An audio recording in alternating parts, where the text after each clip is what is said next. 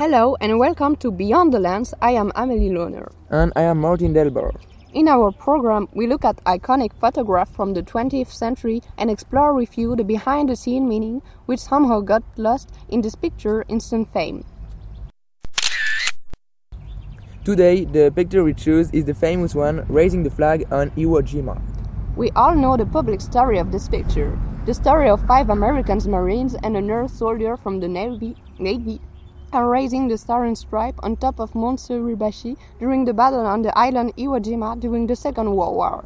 This picture has been seen all around the world and became so famous that a Marine Corps memorial based on this picture was built in Arlington, near Washington. But do you know the real story behind this epic scene?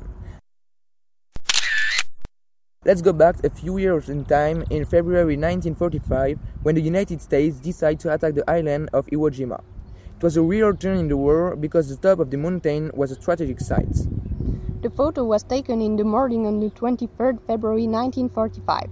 Joe Rosenthal took this picture of the second flag plant. A first flag had been planting during the day, but because of its small size, which made it not visible enough, it had to be replaced. But the reality isn't precisely that one.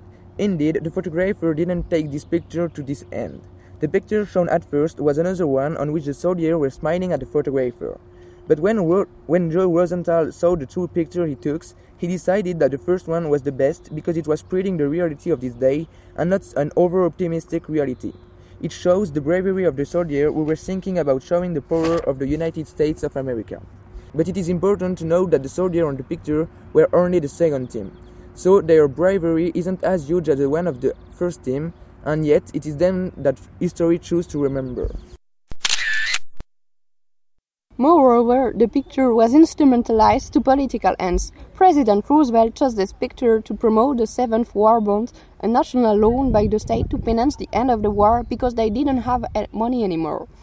The loan campaign was a huge success, raising, raising twice as much money as the six previous campaigns. This would be the largest borrowing from the American public in history. So there is a huge difference between the goal at the beginning, which was only publishing one documentary picture, and the result at the end, which was promoting something to help the government. There is still another amazing story um, happening about the flag raisers. There are six soldiers on the famous Iwo Jima photo, four in the front line and two in the back. In order to promote his bound terror, President Roosevelt makes soldiers on picture come back in the USA to turn them into symbols.